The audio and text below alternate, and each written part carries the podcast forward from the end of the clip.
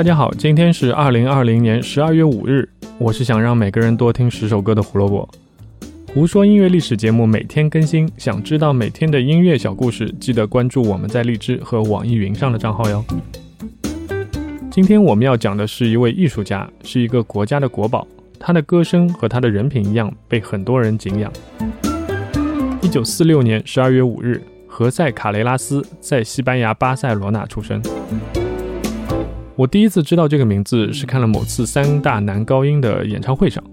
当时我只知道帕瓦罗蒂，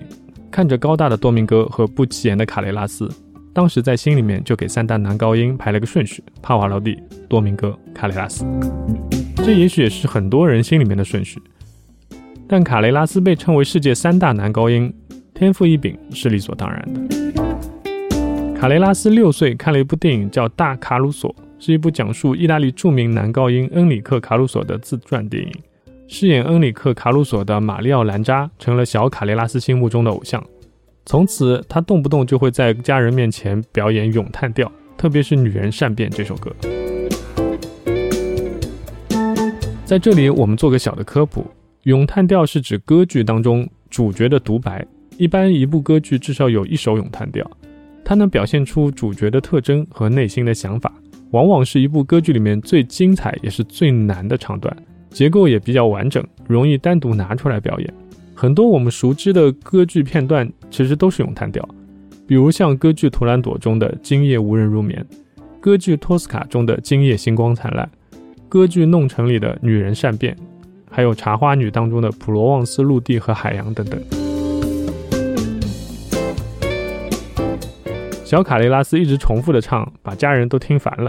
于是训斥自然是少不了的。但是我们的小家伙也没放弃，直接跑进厕所把门关了起来，因为在厕所里他开一个个人演唱会也是经常的事情。这份超越常人的狂热也得到了上天的眷顾。卡雷拉斯八岁的时候就得到了机会，在西班牙国家广播电台唱了这首《女人善变》，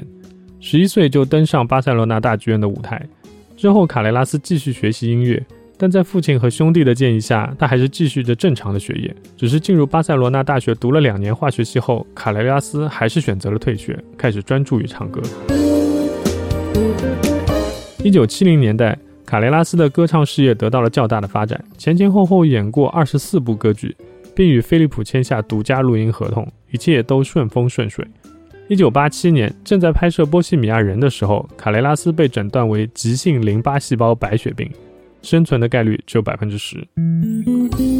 之后，他在美国进行了化疗、放疗，还有骨髓移植，并顺利在次年开始恢复工作。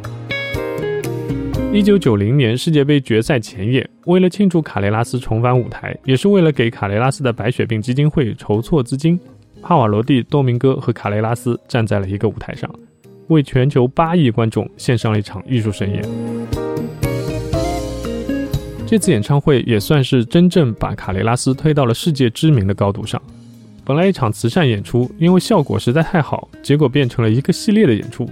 随之出版的三大男高音音乐会的唱片，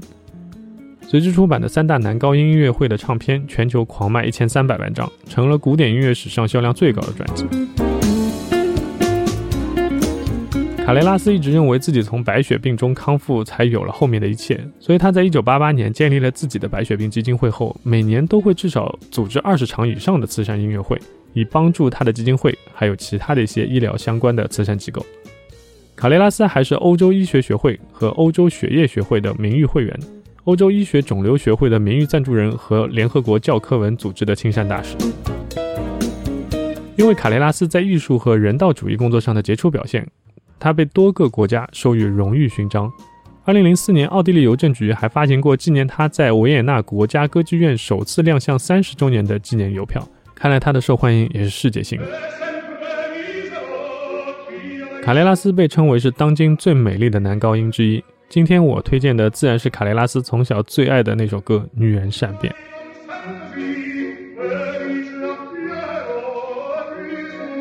不说音乐历史，音乐让每天更重要。感谢收听今天的节目，明天我们再见，拜拜。